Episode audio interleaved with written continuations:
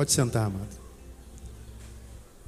Meu Deus, eu tô com tô, tô com meus bolsos bonitinhos aqui para pregar direitinho, preparado com carinhozinho.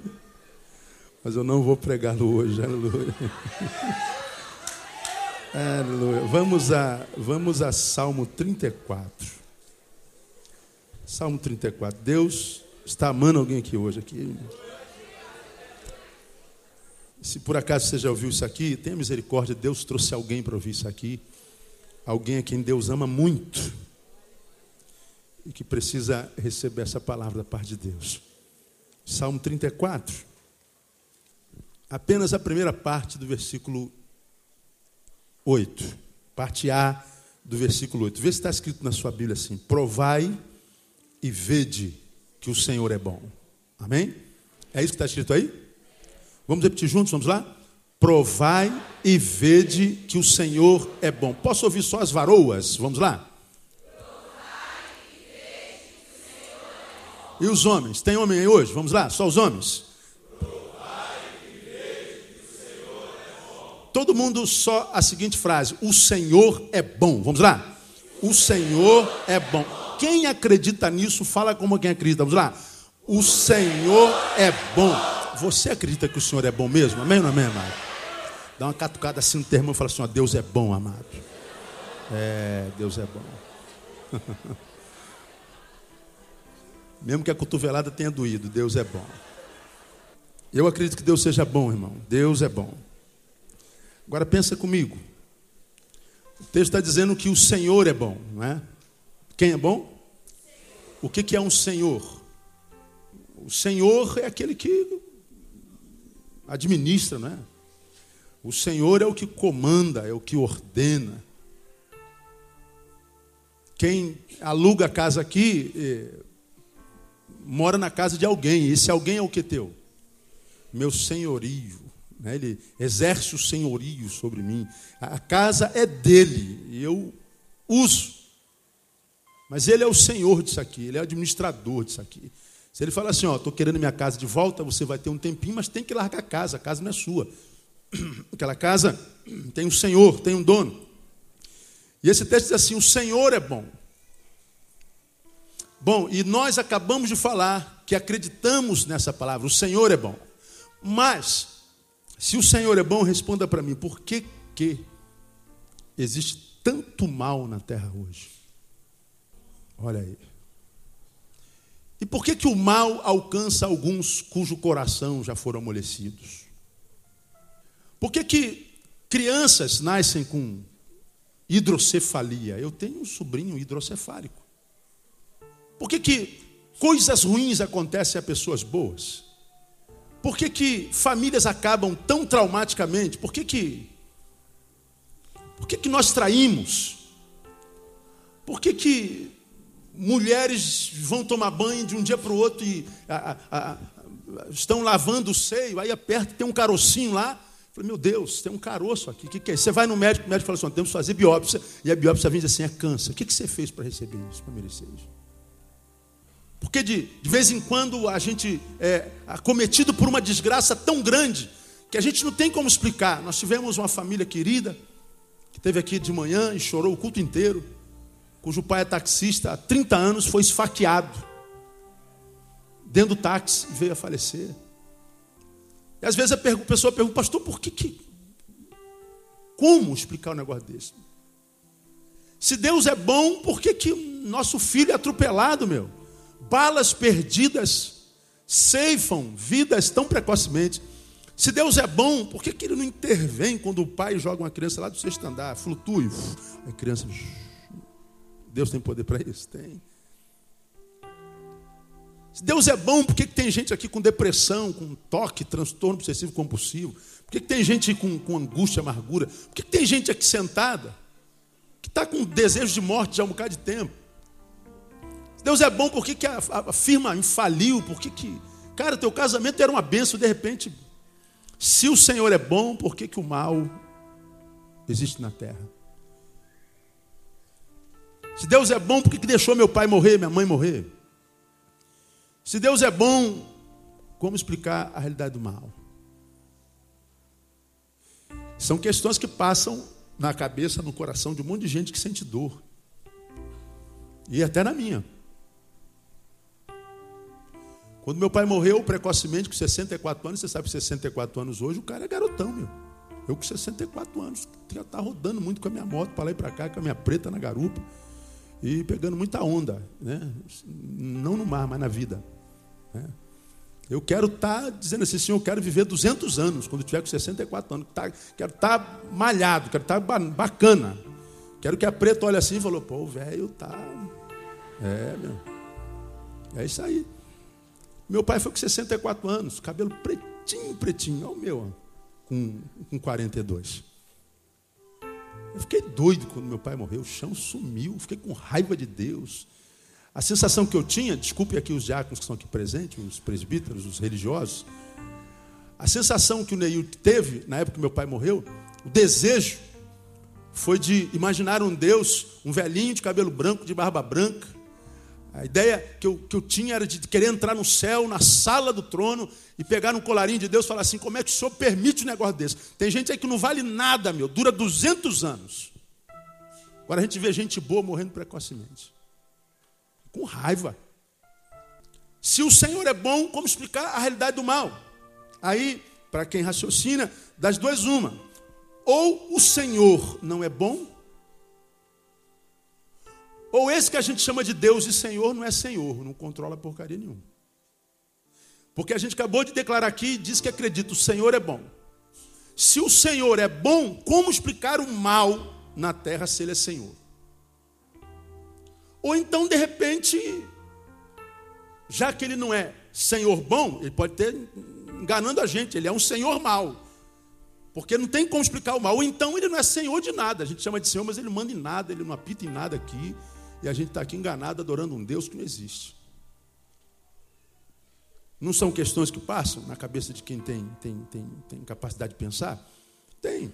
Às vezes nós não temos coragem de falar isso para Deus, às vezes a gente não tem coragem sequer de perguntar a Deus por que está doendo, eu não estou entendendo essa dor aqui, porque a gente só questiona a vida, a gente só questiona Deus, a existência, quando está doendo mesmo. Quando está tá em festa, irmão, quando o som está alto, né, quando está todo mundo com a cervejinha, né, uma Coca-Colazinha, quando está todo mundo ali no baile, ninguém pensa na vida, ninguém pensa, pensa em porcaria nenhuma, a gente só quer viver o momento. A gente só questiona a vida, a gente só pensa sobre os valores incomensuráveis da vida, quando esses valores vão embora. Quando é que a gente descobre que a nossa saúde é muito importante e a gente tem que cuidar da saúde? Quando adoece.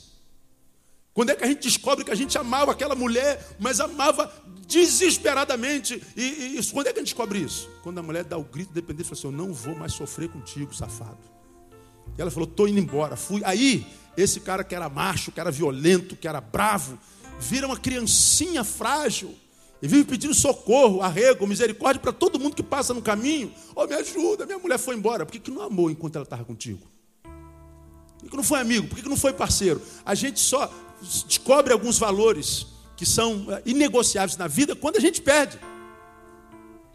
Você vive reclamando do teu emprego, do teu salário, aquele patrão miserável, aquele português miserento, aquele não sei o quê aquela firma do capeta, aquilo não é emprego, aquilo é escravatura, salário de fome, salário de miséria. Você pega teu saláriozinho, toda vez é salário de miséria, essa miséria de salário, essa de miséria de salário, salário miserável.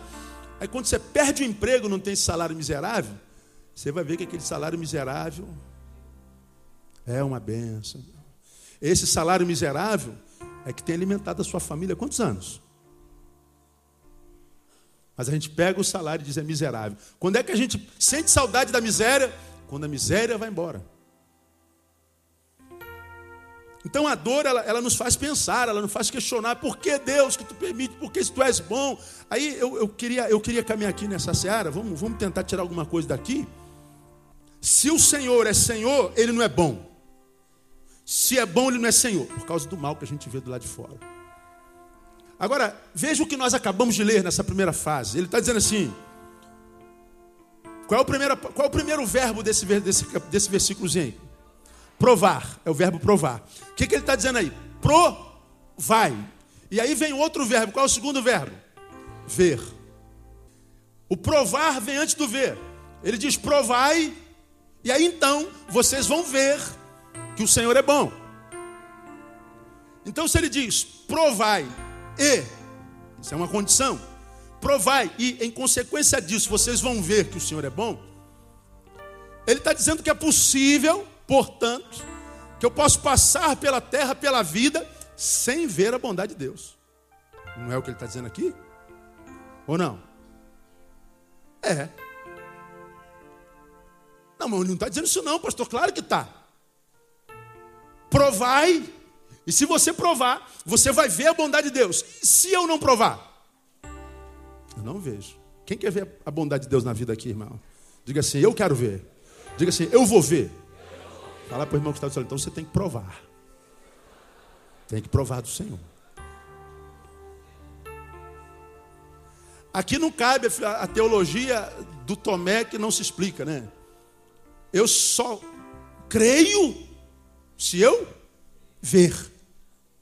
Não adianta, não vem com esse papo para mim, que não, não, não vem com essa historinha de carochinha para mim, não. Se eu não ver, eu não creio. Eu preciso ver para crer. Só que esse texto está dizendo o contrário. Você quer ver? Então tem que crer primeiro.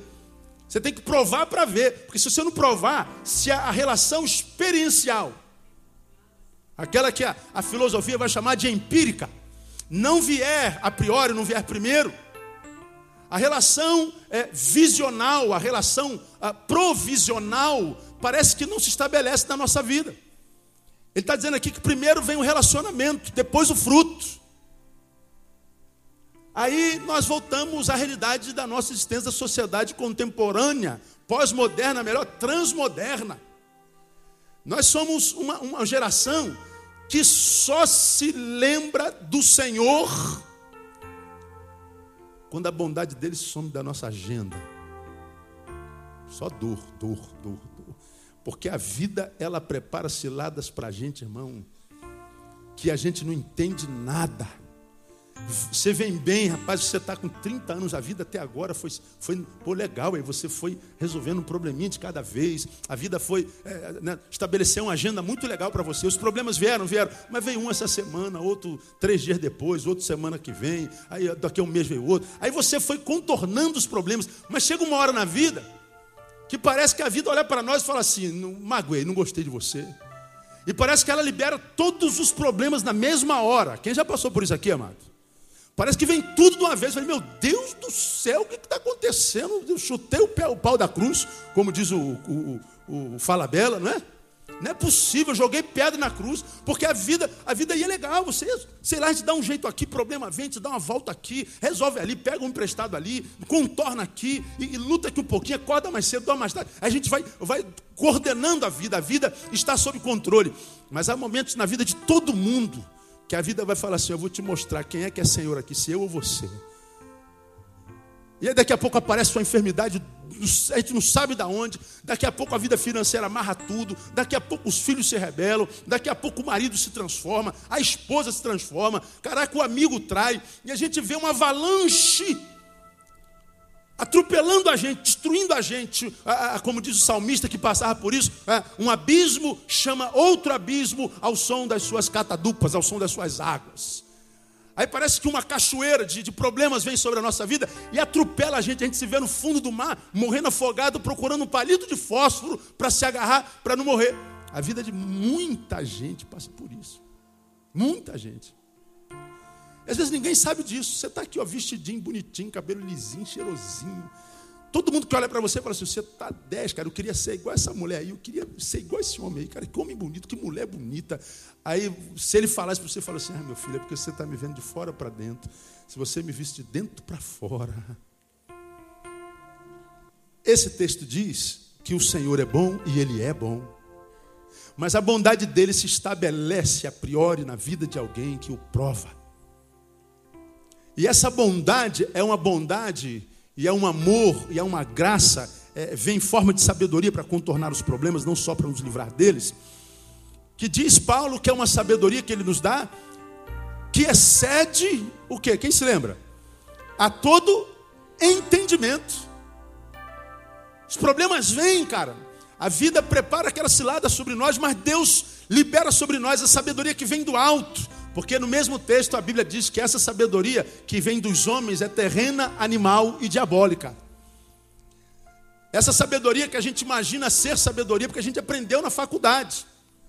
Agora você aprendeu a ser médico na faculdade. A medicina ajuda no quê? Quando a depressão pega a gente, quando a esposa vai embora, quando o dinheiro some da nossa vida, quando a angústia nos abate. O que, que adianta ser engenheiro? O que, que adianta ser químico? O que, que adianta ser físico, biólogo? O que, que adianta ser pastor? Quando o problema é na alma, quando o problema é no ser, é quando o vazio que eu chamo de cósmico, inunda nosso ser e parece que tudo perde sentido. Quem já passou por depressão aqui sabe o que é isso? A gente quer dormir, a gente quer morrer, que a gente não quer ver gente. Aí você fala, mas cara, não fica assim, você tem um milhão de dólares na conta, dinheiro, dinheiro. O que, que dinheiro vai ajudar no quê? É na alma, é no ser. Tem jeito. Aí esse texto diz que o Senhor, então, ele libera sua bondade sobre nossa vida, e essa bondade vem através não do que os nossos olhos veem, mas do que o nosso coração experimenta. Aí a gente vê uma geração de gente religiosa. Nosso país é o maior país cristão do planeta. Você sabia disso, sim ou não? Sabia? O maior país cristão do planeta. Ninguém conhece mais a Jesus, a Cristo, no mundo do que os cidadãos do país chamado Brasil. Agora, pense comigo. Esse Brasil cristão vê os frutos de Jesus e do Cristo aonde nas ruas? Quando você passa nas ruas da tua cidade, você vê fruto do cristianismo ou do céu, ou você vê mais frutos do diabo do inferno? Diga para mim, responda aí. Amor de Deus, irmão. A gente olha para o Brasil, pensa um país cristão, mas que cristianismo sem vergonha é esse? Que não melhora a qualidade de vida dos seus cidadãos. Que cristianismo é esse que a gente vive? Que, que faz com que o sujeito olhe para o Nike do outro e dá um tiro na cabeça dele para tirar o tênis dele. Que país cristão é esse que tem a, a maior população carcerária do planeta? Tem o maior índice de drogados, de drogatização do mundo. Que país é esse? cujo divórcio se assemelha em número ao número de casamentos. Que país é esse que tem o maior número de consumidores de psicotrópicos do mundo? Ninguém dorme sem diazepamzinho. O ampliquitiozinho, não, pastor, é só um, um meiozinho comprimido. É tudo que começa no meio, termina em um. E às vezes um não resolve, tem que ser dois, tem que ser o mais forte. Porque a única companheira que muitos de nós temos na noite é a insônia. É insônia. Aí a gente tem que viver uma vida que não é vida, uma vida que não vale a pena ser vivida, uma vida marcada por muita angústia. As coisas lá de fora vão perdendo sentido. Aí a gente quer ver a bondade do Senhor, a gente quer ver o Senhor que é bom na geografia, e a gente não consegue ver. Meu Deus, o que a gente vê é só desgraça. A gente se prende às circunstâncias e a gente acredita que o mal está reinando e que o bem perdeu. A gente não acredita mais na fidelidade. E há quem diga que quem não acredita, a, a, a incredulidade na fidelidade gera infiéis. Isso é uma grande verdade. Aí quando a gente tem alguma coisa na mão, a gente quer estar bem o tempo inteiro. A gente vive uma vida extremamente egoísta, do resto que se dane. Segundo domingo passado, eu falei, eu falei no sermão que às vezes a gente a gente vive uma vida como se não tivesse ninguém atrás de nós, não é? Aí citei o exemplo, você vai se lembrar, a gente, a gente é homem, a gente vai no banheiro público, não é? Homem urina em pé, né? Graças a Deus. Aí você vai urinar, você não levanta a tampa. Quem estava aqui domingo passado aqui? Quase todo mundo, né? Aí eu falei, aí você vai urinar, o banheiro é público, o que, que você faz? Não levanta a tampa e urina para tudo que é lado. Aí você sai de lá e fala assim, ó, quem vem de trás de mim não interessa, é problema de cada um. Aí eu falei assim, ó, até isso que você faz na vida, a vida te devolve, você vai colher isso em algum lugar. Aí alguém mandou um e-mail assim para mim, pastor, eu fiquei escandalizado com a ideia do homem mijando em pé. Eu respondi, irmã, manda ele sentar.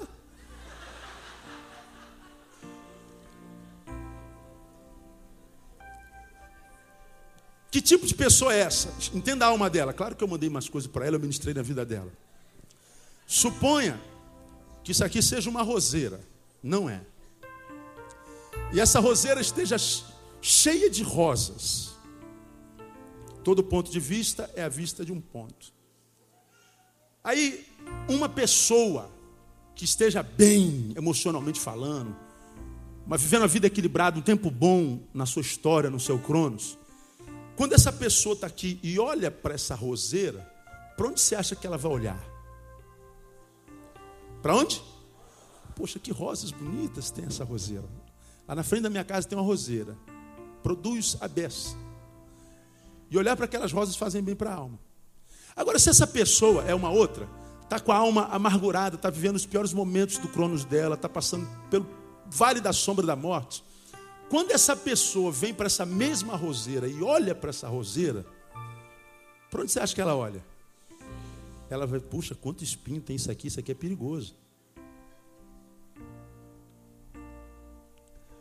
Porque os nossos olhos, eles são postos à proporção daquilo que o nosso interior tem. Uma mulher que é amada pelo seu marido, uma mulher que é honrada pelo seu marido, uma mulher que é, é tratada com distinção pelo seu marido, está casada há 20 anos, um, um casamento legal, perfeito não existe, mas abençoado. Qual é o conceito que essa mulher tem de homens? Tem homens de Deus, meu marido é um homem de Deus. Puxa vida, eu conheço um monte de gente que é homem de Deus, meus amigos são homens de Deus. Agora, aquela mulher que foi traída a primeira vez pelo primeiro marido, arrumou um outro, foi traída também. Arrumou um terceiro, o que, que aconteceu? Foi traída também. Quando essa mulher fala de homem, o que, que ela fala de homem? Aleluia. O que, que ela fala de homem, irmão? Homem não presta. Mesma coisa o homem que foi traído por três mulher não vale nada. Por quê? Porque a, a, vida do lado de fora é um reflexo do que a vida é do lado de dentro. Olha para a sociedade carioca, olha para a sociedade brasileira. O que, é que você vê do lado de fora? Graça ou desgraça?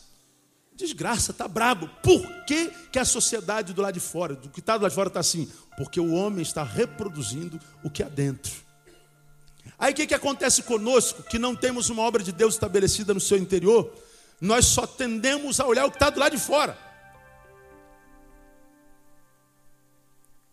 Nós só tendemos a olhar o que é mal, nós nos tornamos vítimas das circunstâncias. E quem está preso à circunstância vai sendo vitimizado por ela até a morte chegar.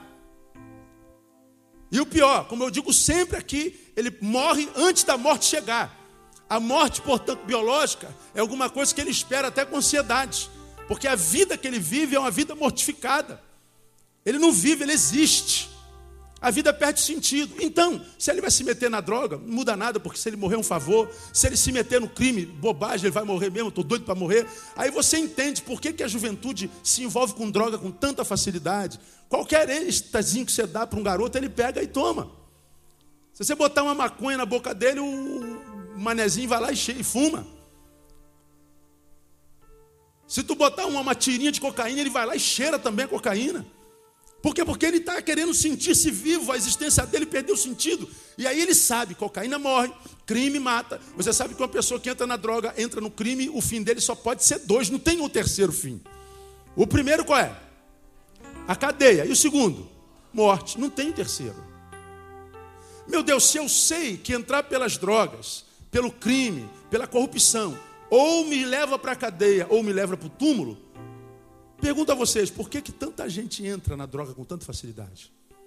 Porque ele já está morto. Ele quer consumar o fato. Alguns não entram por isso, mas se suicidam. Você já aprendeu aqui. Quando uma pessoa se suicida, ela não quer matar a vida. A pessoa se suicida porque ela quer matar a dor. Ela quer matar o vazio. Ela quer matar a angústia. Ela quer de tal forma transformar a sua existência em vida. Ela quer viver, ela quer viver desesperadamente. O suicídio é um grito pela vida, um desespero pela vida. Eu quero viver, eu quero viver, eu quero viver. Ele não consegue transformar a existência em vida, então ele prefere a morte. Eu prefiro a morte do que a vida sem sentido. Pior do que a morte é a vida sem sentido.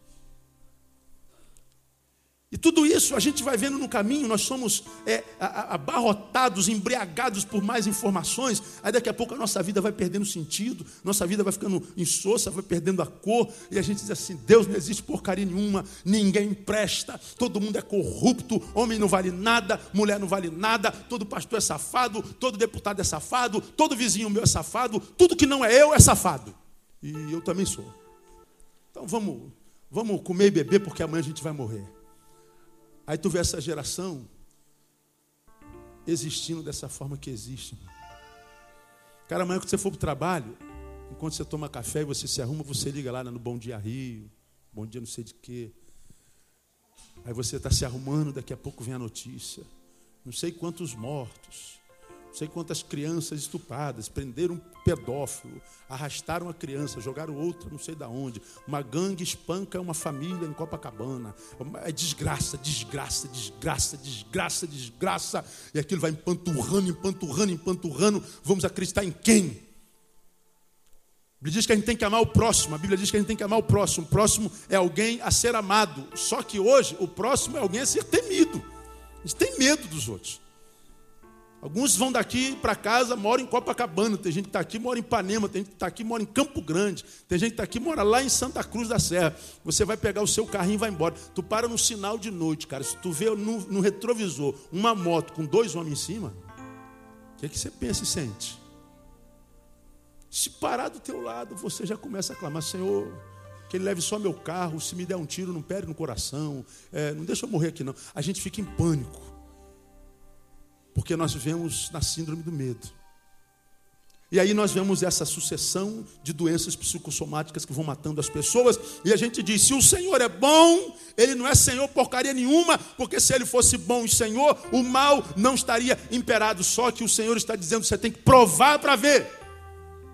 A relação que eu quero com o meu povo, que eu quero com a terra, com a minha criatura, não é uma relação através da religião, através de uma vela que se acende. A relação que eu quero contigo não é através de um copo d'água. Ah, eu vou botar um copo d'água aqui para o meu Deus. Que Deus é esse que precisa de copo d'água? Que Deus é esse que precisa de, de, de luz, de vela? Que Deus é esse que precisa matar uma galinha e botar na esquina? Que Deus é esse que precisa dar dinheiro para ser abençoado? Que raio de Deus é esse que a gente está adorando? Que Deus é esse que eu preciso botar marca, cortar meu corpo? Que eu tenho que ir para a esquina pagando um mico danada e tomar banho de pipoca? Morrendo de vergonha. Que Deus é esse que eu tenho que botar cachaça para ele na esquina? Que Deus é esse que eu tenho que subir a escadaria da penha de joelho? Que Deus é esse, cara? Aí nós vemos um país cristão, mas um país maldito. Um país cristão, mas um país produto de corrupção. Um país pequeno, com qualidade de vida medíocre. Aí a gente diz, então Deus não é bom. E se ele é bom, ele não é Senhor. Não, é porque nós não nos relacionamos com ele da forma certa. Nós nos relacionamos com Deus da forma errada. Nós estamos buscando a Deus, mas o fato é que nós não estamos encontrando a Deus, estamos encontrando dogma. Estamos encontrando religiosidade, estamos encontrando religião, mas Deus não. Porque o dia que Deus tomar a rédea dessa nação na mão, irmão, primeira coisa que é estabelecida nessa nação é a justiça social. Você vai ter uma terrinha para plantar e vai colher o nome de Jesus. Você vai ter um emprego digno, você vai ter pelo menos saúde. Porque a Bíblia diz que feliz é a nação, que? Repitam. Cujo Deus é o Senhor. Quando Deus é Senhor de uma nação, a Bíblia diz: essa nação é feliz. A nossa nação está feliz. Você tem sossego para adoecer? Você pode adoecer em paz na sua cidade? Você tem um quiprocó aqui, cai a gente vai levar você para onde? Ah, leva para o Carlos Chagas. Ó, tem um bagulho que a gente está jogando aí dentro do carro. Arruma a maca, não tem maca não, joga no chão aí e quando a gente puder a gente trata. Não é assim que está lá? Pô, cara, faz um curativo, não tem esparadrapo, meu. Bota metiolate, também não tem. Aí tu vai para o médico, consegue uma consulta daqui a seis meses. O médico fala assim: é virose, que o médico não sabe o que é, é virose. No serviço público, ele te dá uma bezetacil, dá logo uma injeção e pronto, vai embora. Você Está com dor de dente, bezetacil. O encravou, bezetacil. Está com câncer, bezetacil. Queda de cabelo, bezetacil. Calcanhar rachou, bezetacil. Ou não é? Pode pagar um plano de saúde? Ô irmão, se você paga um plano de saúde, você bota as duas mãos, as pernas para o alto, diga assim: ó, glória a Deus, Senhor, eu posso pagar um plano de saúde, porque você é pouco na sociedade brasileira. Aí você diz assim: o nosso país é um país cristão. Que cristianismo é esse? Cristianismo porcaria nenhuma. Nós somos um país religioso, cuja religião não liga a gente a nada, cuja religião não pode ser do Deus que é bom, do Senhor que é bom, porque se nós fôssemos o maior pós-cristão do mundo, seríamos o país mais feliz do mundo. Como o país é produto do que acontece no indivíduo, quem é que está mal no país? É o indivíduo, somos eu e tu, você e eu. Como é que a gente cura o país? Curando o indivíduo. E como é que a gente cura o indivíduo por dentro? Com Deus. Voltando à origem, de onde nós viemos, nós viemos dele, ele sabe todas as, as manhas, todos os caminhos para o lugar de cura na nossa vida. Por que, que a sociedade, então, como está, se afastou de Deus? Então, Deus, quando procura o nosso coração, como eu falei no tempo da liturgia do ofertório, Deus procura o nosso coração, nosso coração está tomado por outra coisa. Alguns de vocês estão passando pelo pior momento da vida. E alguns de vocês vieram aqui hoje que já questionaram Deus, Deus, por que tu não fazes nada? Onde é que tu estás? Não é possível que tu não estejas vendo o que, é que eu estou passando, meu Deus do céu. Algum de vocês veio nessa igreja porque o seu chato do seu amigo falou: pô, vamos lá, lá é diferente, a palavra lá é diferente, o louvor é diferente. Você já foi em tudo que a igreja não adiantou nada. Falei, vamos tentar mais uma, né? Qualquer coisa, qualquer santo que abençoar tá bom. Eu quero é sair dessa dor. Porque Deus não se mexe, ou se Ele é Senhor, não é bom, se Ele é bom, não é Senhor. Agora, deixa eu mostrar para você aqui nesse texto rapidamente. Quando é, irmão, que a gente experimenta a bondade de Deus, como é que de fato a gente prova a bondade de Deus? Porque você pode estar aqui ser da religião que você quiser, inclusive batista. Você sabe que muitas vezes a gente sobe monte e não acha Deus, faz jejum, não acha Deus. Você acende vela há quanto tempo? Ah, pastor, desde que eu sou garotinho. Aí se eu perguntar para você assim, por que você acende vela, hein, cara? A maioria de vocês não vai saber. Você pergunta por que você bota copo d'água ali para aquele. Eu não sei, pastor, sempre botei. Ou então eu boto por isso. Para que, que teu Deus precisa de vela? Para que, que teu Deus precisa de água? Por, que, que, teu, por que, que você tem que matar a galinha, meu? Tanta gente passando fome nessa, então eu queria dar uma sugestão para você. Quando você for botar uma galinha, frita ela e bota lá. Que pelo menos o mendigo come. Porque a cachaça você sabe quem bebe, não sabe? É. Está zombando da minha religião? Não, não estou zombando, não quero te fazer pensar. Porque aqui no nosso meio tem um bando de pastor safado também. Olha, amado, Deus tem bênção para vocês. O Senhor me revelou que essa semana a janela do céu vai abrir sobre a tua vida. Mas você tem que dar uma oferta de 500 reais. Quem pode dar 500 reais aqui? Quem quer a bênção de Deus? 500 reais. Aí aparece uma multidão de gente dando 500 reais. Acreditando que Deus vai liberar, porque o safado do pastor falou que a bênção está subordinada a 500 reais. E quem não dá os 500 reais, irmão, morra. Porque a bênção de Deus é para quem deu 500 reais. É. Aí ele vai descendo, 400, 300. Agora, cinco reais a gente não aceita não, porque Deus não é miserável. A igreja evangélica é uma coisa de louco, irmão. Então não é só lá não, a gente fala mal de cá também. Aí a gente vê um monte de gente que dá 500 reais, que mata a galinha, que bota a vela, que bota água, que sobe um monte, que faz jejum, e Deus não se mexe. Você não consegue provar, experimentar a bondade de Deus. Sabe por quê? Porque não é assim que se acha Deus. Davi, quando disse que o Senhor é bom, antes disso, ele fala que teve uma experiência com Deus. Ele provou a, a, presença de Deus. E como é que ele encontrou a Deus? Veja aí no versículo 4. Olha o que ele diz aí. Busquei ao Senhor. O que, que aconteceu? Quando ele respondeu, o que, que ele fez? Livrou-me de quê, irmãos? Do que mesmo? Todos os teus o quê? Quantos temores mesmo? Todos. Deus, fala assim: meu Deus, nunca faz a obra pela metade. Deixa eu falar uma coisa para você que está aqui. O que Deus tem para fazer na tua vida ainda não acabou, irmão. Ainda não acabou. Calma. Paulão, calma, filho. Você está em obras, lembra disso, né? Calma.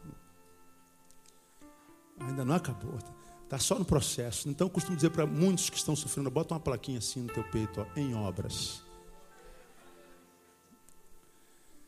Hoje o tijolo está fora do lugar, tem poeira para todo lado, e parede sem reboco, poeira para tudo que é lado, e cano, um pedaço de cano aqui. Eu falei, meu Deus, que bagunça que é isso? Calma, filho, estou em obras. Deixa o construtor acabar a obra na minha vida, você vai ver o prédio que eu vou ficar, granito para tudo que é lado, botar torneira de ouro, hein? sofazão maneiro, televisão de plasma, só para você ver a glória de Deus na minha vida, que o Senhor ainda não acabou o que Ele fez, começou na tua vida, no nome de Jesus. Davi está dizendo assim: Ele me livrou de todos os meus temores. A Bíblia diz que o amor lança fora o medo. Agora, como é que Deus livrou? Como é que Deus fez essa bondade na vida dele? Como é que o Senhor foi Senhor na vida dele de forma tão bondosa? Ele está dizendo: busquei ao Senhor. Então, para achar Deus, tem que buscar Deus. Ah, pastor, eu sou, eu sou não sabe como é que eu oro. Eu estou no jejum, eu estou na campanha.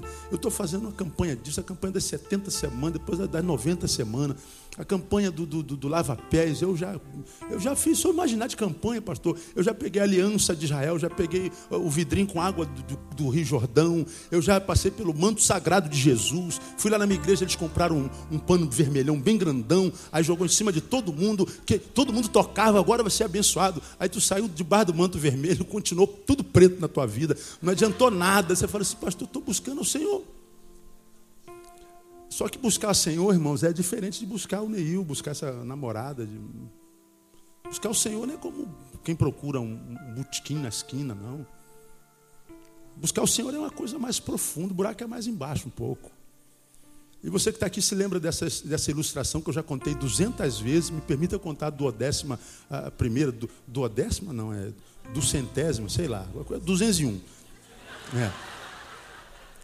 Tinha, tinha um mestre que sentou assim, ó, numa pedra, na beira de um rio, que passava um rio grandão. Quebra não, cara. Meu Deus. Oi. Tinha um rião aqui. Eu estava descendo. Eu vou cair dentro do rio. É. Tinha um rião aqui. Mestre. Aí sentou um discípulo aos pés daquele mestre indiano, sábio. E o discípulo olha para o mestre e fala assim: Mestre, como eu faço para encontrar Deus? Essa pergunta é que a maioria de nós faz. Deus é invisível, a gente não consegue. Por isso que a gente cria imagens, para a gente ter a sensação de que a gente não está falando sozinho. As imagens são projeção do inconsciente, do ser humano que precisa ver para crer. Aí, mestre, como é que eu faço para encontrar Deus? O mestre não fala absolutamente nada. Pega o discípulo aqui pelo colarinho joga ele dentro d'água. O rio era profundo e o, o menino afundou naquelas águas e o mestre ficou olhando. E o menino conseguiu vir à tona, botou a mão na borda. Quando ele foi tirar a cabeça de dentro d'água, o mestre sai da pedra e aperta a cabeça dele dentro d'água. Segura, segura, segura.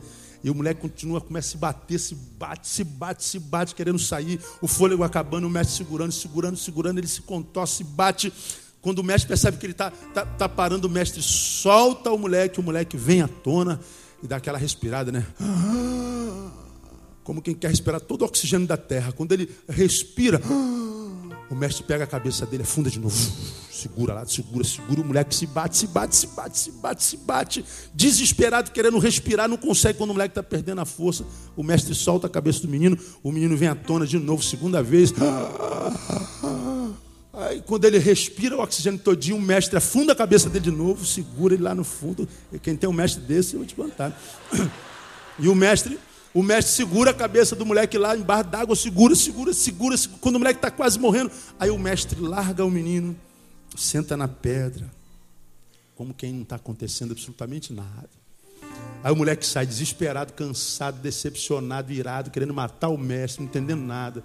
Ele vem se arrastando, senta na, na, no pé do mestre e fala assim: Mestre, mestre, o que, que tu fizeste comigo? Tu quase me mata, só porque eu te perguntei como é que eu posso encontrar Deus. Aí o mestre abriu a boca e disse assim: Filho, você só vai encontrar Deus quando desejá-lo tanto quanto desejou o ar para respirar agora. Aí o discípulo entendeu. Se você não desejar a Deus assim, você não vai encontrar Deus. É por isso que eu digo que a religião não pode te levar a Deus. A tua vela não vai te levar a Deus, a tua oferta, teu dinheiro, tua galinha, tua cachaça. Porque a maioria das vezes que a gente procura Deus, a gente não procura Deus, a gente procura alguma coisa que Deus pode dar e que a gente está precisando. Nossa procura por Deus é sempre interesseira, egoísta. A gente não quer relacionamento com Deus, a gente quer as bênçãos de Deus. Deus fala assim: filho, você vai me caçar, me caçar, me caçar.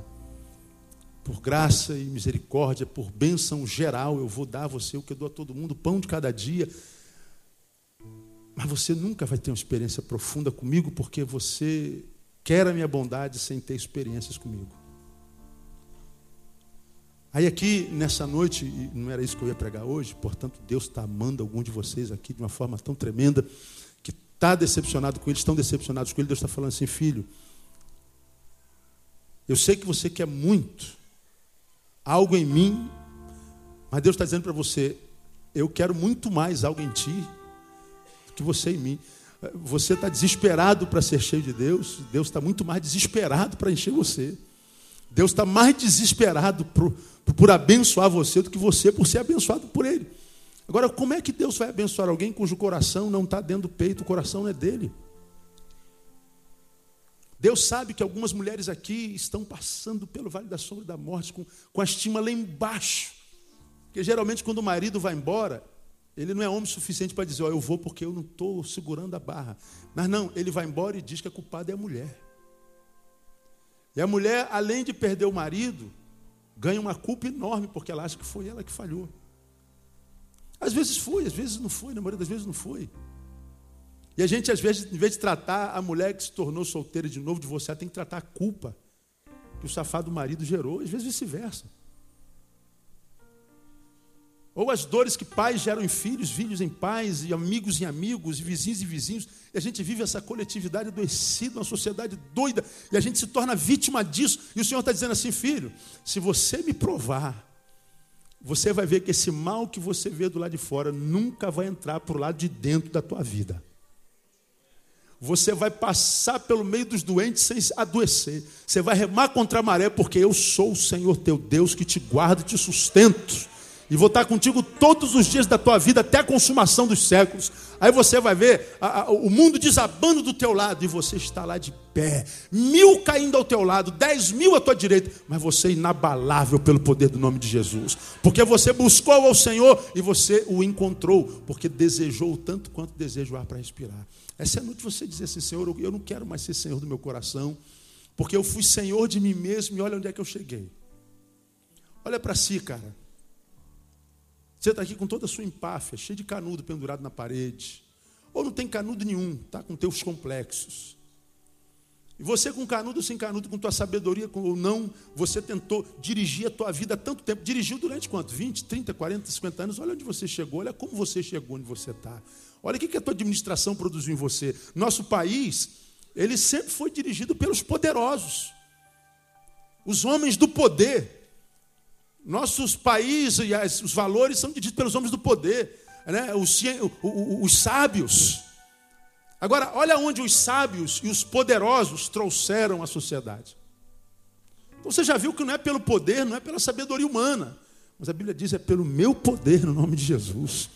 Então esse é o tempo que você vai falar assim, Jesus, eu quero entregar a rédea da minha vida na tua mão, não quero mais dirigir a minha vida. Fazer como Paulo fez, agora vivo não mais eu, mas Cristo vive em mim. Aí ele experimentou a bondade de Deus, ele disse: A vida que agora vivo na carne, vivo na fé do Filho de Deus, o qual me amou e se entregou a si mesmo por mim. Aí a vida se transforma numa vida que vale a pena ser. Nós não somos mais reféns das circunstâncias, porque nós nos encontramos com o Senhor, buscamos ao Senhor. Por isso ele disse: O Senhor é bom. Ele disse mais lá no versículo 5, olha lá: Busquei ao Senhor. A primeira coisa a fazer é buscar o Senhor para experimentá-lo. Segundo, ele diz: Olhai para ele e sedes o quê? Iluminados, e os vossos rostos jamais serão confundidos. Cara, se há uma coisa que a gente vive hoje na vida é confusão. A gente não sabe o que o que. Quem parece não é, quem é não parece. Vivemos a geração Denorex. Lembra do Denorex? Parece remédio, mas não é. Parece homem, mas não é. Parece mulher, mas não é. Ou parece honesto, mas não é. Parece homem de Deus, mas não é. E às vezes quem é, não parece. O que a gente faz? A gente não confia em ninguém. Eu não quero me relacionar com mais ninguém. É verdade. Ninguém vai machucar você, mas também ninguém vai abençoar. Você não vai machucar mais ninguém, mas também não vai mais abençoar. Se torna uma ilha. Morre. Deus não nos criou ilhas. E ele falou: Nós temos como vencer a confusão, como olhando para Ele. Olhando para Ele em todos os instantes, porque se a gente olhar para a circunstância, cara, o desespero pega a gente. O desespero mata a gente. Porque está desesperador viver. Está complicado viver demais. Mas o Senhor está dizendo assim, filho, quando você vê essa catástrofe todo lá de fora, não olha para a catástrofe, olha para aquele que pode mudar a história dessa catástrofe aí. Muda teu discurso, muda teu olhar, muda tua postura. Deus, olha meus problemas. Para de dizer a Deus o tamanho dos teus problemas. Olha para os teus problemas e diga para os teus problemas o tamanho do teu Deus. Porque o teu Deus é maior do que qualquer problema que possa te atingir. E Deus não permite que problemas maiores do que nós cheguem até nós. Se chegaram até nós é porque nós somos maiores. Mas por que, que nós nos vemos menores? Porque nós não estamos olhando para Ele. Tem que mudar o foco do teu olhar. Porque não há desgraça da qual nós não podemos tirar um bem. E não há bem completo do qual não haja uma pontinha de desgraça. Ninguém é totalmente mal que não possa fazer um bem a quem quer que seja. Ninguém é totalmente bom que seja incapaz de fazer mal a alguém. Então, quando a gente está aqui tomado pela, pela, cercado, ilhados pela adversidade, pela dor. Não, alguma coisa boa tem aqui, meu irmão. Alguma coisa boa tem aqui. Se você olhar, você vai ver. Quando eu, quando eu, eu falo de alguma coisa boa, nem que seja uma raizinha, eu me lembro daquela música, Vitinho ainda não era nascido.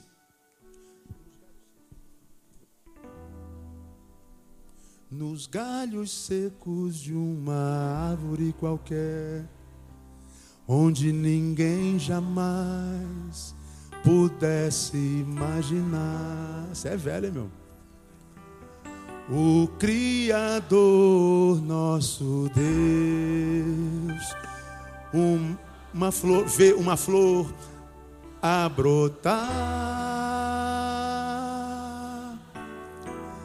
Olhai, olhai, olhai os lírios crescerão nos campos,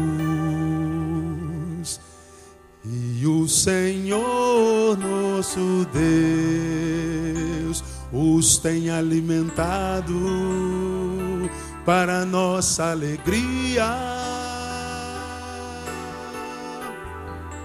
Para nossa alegria. Ah, para nossa alegria. A música é linda. Nos galhos secos de uma árvore qualquer, galho seco, onde ninguém jamais pudesse imaginar. Galho seco, ninguém podia imaginar mais. O Criador vê. O Criador vê o que? Uma flor a brotar. Olha, um galho sequinho, ninguém já acabou, não tem jeito. Mas Deus olha para o galho seco e fala assim: não, pode nascer uma flor aí, amado. Você pode ser um galho seco, mas o Senhor vai gerar vida na tua vida, no nome de Jesus. Dá um forte aplauso ao Senhor, amado. Ele é o Deus dos impossíveis. Aleluia. Lá na minha casa, oh, cara, tremendo. Eu já passei momentos na vida, eu falei assim, Senhor, eu quero ser como mato. Ô pastor, dá para o senhor explicar? Dá. Cara, mato nasce em qualquer lugar, você não planta, você daqui a pouco o bicho está lá. Como é que esse bicho nasceu se não tem semente, cara? Às vezes tu vê uma parede, cara, tem uma parede toda embolsada, aí dá, dá, uma, dá uma rachadinha assim na parede. Aí de vez em quando acontece o quê? Nasce um mato ali. Meu Deus, cara, como, como é que esse troço nasceu aqui? Da onde veio isso? O mato, ele é forte. Tu vai capina, dá uma semana, o bicho volta de novo. Eu falei, senhor, eu quero ser mato. Como, pastor? Eu, eu não quero precisar de terra fértil. Eu não quero precisar de circunstância. Eu não quero precisar. Eu, eu quero nascer, Senhor. Se eu estiver passando por lugares rochosos, me ajuda a brotar ali. Se eu estiver passando pelo deserto, me ajuda a brotar ali. Se eu tiver que escalar uma montanha, Senhor, me ajuda a brotar ali.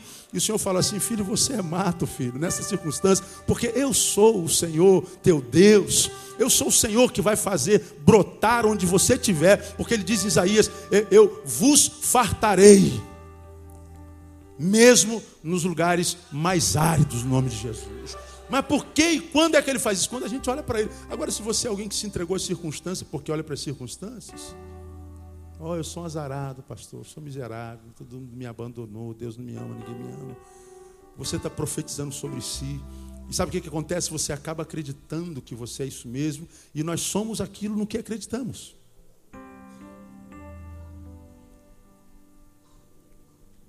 Um aluno de um, um professor de um curso de, de, de concurso que, que, que ia ser dado numa determinada cidade, era professor de muitos alunos, ele era um homem muito sábio.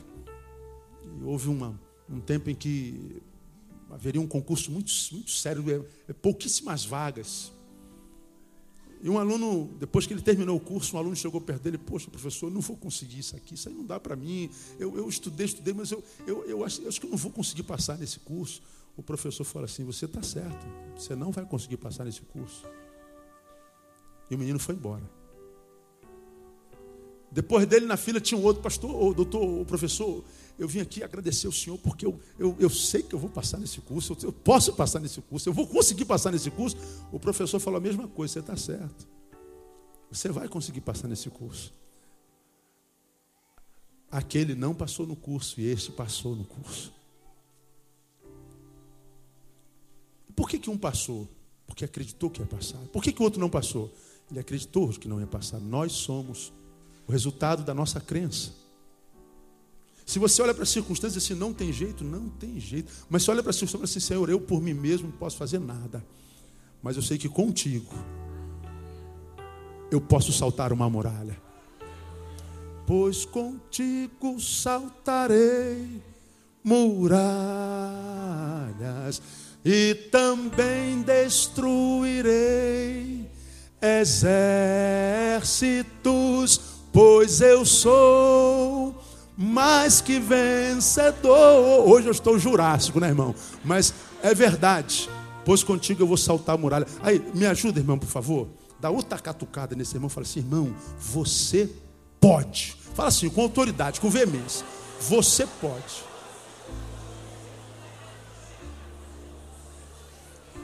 Se você não acredita nisso, você não pode. Acabou. Acabou. Tinha mais um tópico aqui, mas deixa para outro dia. Provar e ver que o Senhor é bom. Quem acredita que o Senhor é bom aí? Mas para ver a bondade de Deus tem que fazer o que mesmo primeiro? Provar. Como é que a gente prova a bondade de Deus? Buscando ao Senhor, com a alma, com o coração, olhando para Ele. De repente você está aqui, amado, você, eu não estou falando de religião, estou falando de, de indivíduo. É, é, é, na individuação. Essa palavra foi para você. Você está passando o pior momento da sua vida. Você gostaria de falar assim, Senhor, eu gostaria de entregar a minha vida para Ti. Eu queria que Jesus fosse aquele que estivesse sentado no trono do meu coração que me ajudasse a ser o que eu de fato fui criado para ser. Porque a pergunta com a qual termina essa palavra é o seguinte: você acha que o Deus que é bom, que é criador de todas as coisas, quando criou você, ele planejou isso que você está vivendo aí? Eu não conheço você, não sei o que você está vivendo. Você acha que quando Deus estava ali ó, planejando a tua vida, o que ele botou no papel foi isso que você está vivendo, essa qualidade de vida que você está vivendo aí? Porque alguns a gente se encontra no caminho e fala assim, cara, essa vida não pode ter sido, esse script que você está vivendo não pode ter sido escrito por Deus. Parece que foi o diabo que te criou. Isso não é um script feito pela mão de Deus. E às vezes não é mesmo. É porque a gente quer tomar a rédea da nossa vida e a nossa vida degringola. E o Senhor com essa palavra dizendo assim, filho, eu sei o que você está passando, eu sei o que você está vivendo, eu quero mudar a tua história. Mas eu preciso que você entregue a tua vida na minha mão, que você consagre o teu coração ao meu filho Jesus Cristo. para que eu tenha autoridade para agir na tua vida, porque o diabo trabalha diferente do, do, de Deus e Deus trabalha diferente do diabo, né? A Bíblia diz que o diabo ele veio para matar, roubar e destruir. E o diabo ele mete o pé na porta da tua vida, do teu coração, arromba a porta da tua vida e acaba com você. Deus não, lá no Apocalipse diz com relação à igreja, mas fazendo analogia ao indivíduo, a Bíblia diz assim, Jesus dizendo assim: Eis que estou à porta aí, se alguém abrir, eu entro ceio, faço nele morada. Deus é gentleman, ele não arromba a porta do coração de ninguém. Ele bate na porta do seu coração. Nessa noite ele está aqui batendo na porta do seu coração, dizendo: Filho, me dá teu coração. Se você está cansado da tua vida, dá a tua vida para mim. Ela me é muito preciosa. E você vai ver se Deus, se em Jesus entrar no teu coração e você se tornar servo de Jesus, Jesus teu Senhor, mesmo que Deus não mude tudo do lado de fora, Ele terá mudado tudo do lado de dentro. De modo que aquela pessoa que vem na roseira e só vê espinhos, perceberá que o seu olhar mudou. Caramba, agora eu estou vendo as rosas. A roseira mudou? Os espinhos saíram de lá? mas a visão de mundo mudou. Então tem muita gente prometendo, olha, se você aceitar Jesus, você vai ser batizado no mar de rosas, não tem mais problema, você não vai ficar mais doente, o mar não vai ficar mais encapelado, teu marido vira santo, teus filhos anjos, teu salário quadruplica, ou você vai virar um homem bolha, e dentro da bolha você não sofre mais nada. Mentira. Quando você estiver vivo, você vai experimentar dor. Mas uma coisa é você experimentar a dor com Jesus dentro e a outra é fora. Uma coisa é entrar num mar completamente capelado com Jesus no barco. A outra coisa é entrar no mesmo mar sem Jesus no barco. Porque Jesus, você já conhece a história, né? Se ele estiver lá, ele diz: Mar, cessa. Vento, aquieta-te. E o mar volta a ser um mar navegável. Jesus pode mudar a sua história. Você gostaria de entregar a sua vida a Jesus hoje?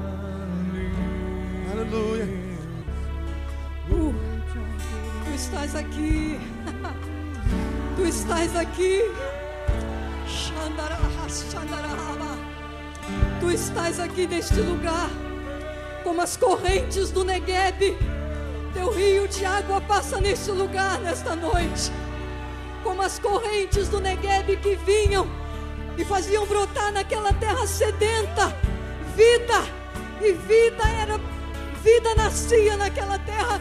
Tu brota vida nesta noite, neste lugar. Oh, eu te amo. Nós te amamos porque a vida do Senhor está sendo brotada neste lugar.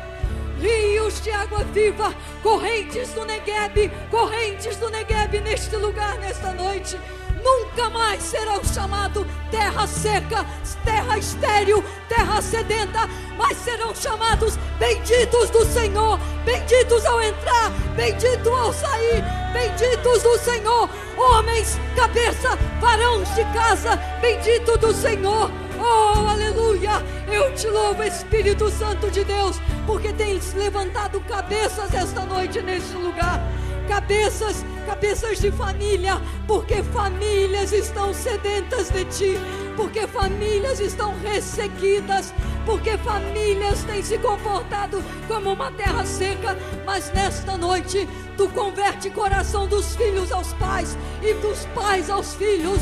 Tu restaura alianças de casamento, tu restaura paz, tu restaura alegria, tu restaura paixão, o primeiro amor. Oh Espírito de Deus, nós amamos o Senhor pela tua obra no nosso meio. Obrigado porque tu tens avivado a tua obra no nosso meio, em nome de Jesus. Pai, esses nomes eu sei já estão no livro da vida. Já estão no livro da vida. Oh Senhor, seja, Senhor, passa adiante, seja a retaguarda. Oh Deus, eu peço do Senhor muro de fogo ao redor. Muro de fogo ao redor de cada um, Pai. Pai, eles vão se levantar para caminhar uma nova caminhada, como foi profetizado essa noite. Bendito serás ao entrar, bendito serás ao sair, porque eles obedeceram a tua voz nessa noite, obedeceram a voz do Senhor. Nós os abençoamos, abençoamos ainda aqueles que ficaram no banco. Eu sei, Senhor, milhares ficaram, Senhor, chorando, talvez pensando, mas de novo eu vou lá. Mas tu és Deus que vê os corações e a bênção é para ti também. Para ti também, que não veio aqui, mas o Senhor te toca nesta hora. O Senhor te toca nesta hora e diz: Se quiserdes e me ouvirdes, tu comerás o melhor desta terra, tu viverás a minha bênção nessa terra. Eu modifico a tua casa, eu posso, ainda que o teu coração não creia, mas eu vou trazer algo novo sobre a tua casa, sobre a tua família. Passo do meu rio de sangue nesta noite e vou arrancar e vou derribar o que não é de mim e edificarei um povo, uma família santa para a glória do meu nome. Neste lugar tu testemunharás o que vou fazer na tua casa. Deus, essa palavra para milhares, milhares que estão aí, Senhor. Oh, aleluia. Muito obrigado por essa noite. Muito obrigado. O privilégio é nosso, Senhor. Não somente deles, mas é nosso. Em nome de Jesus.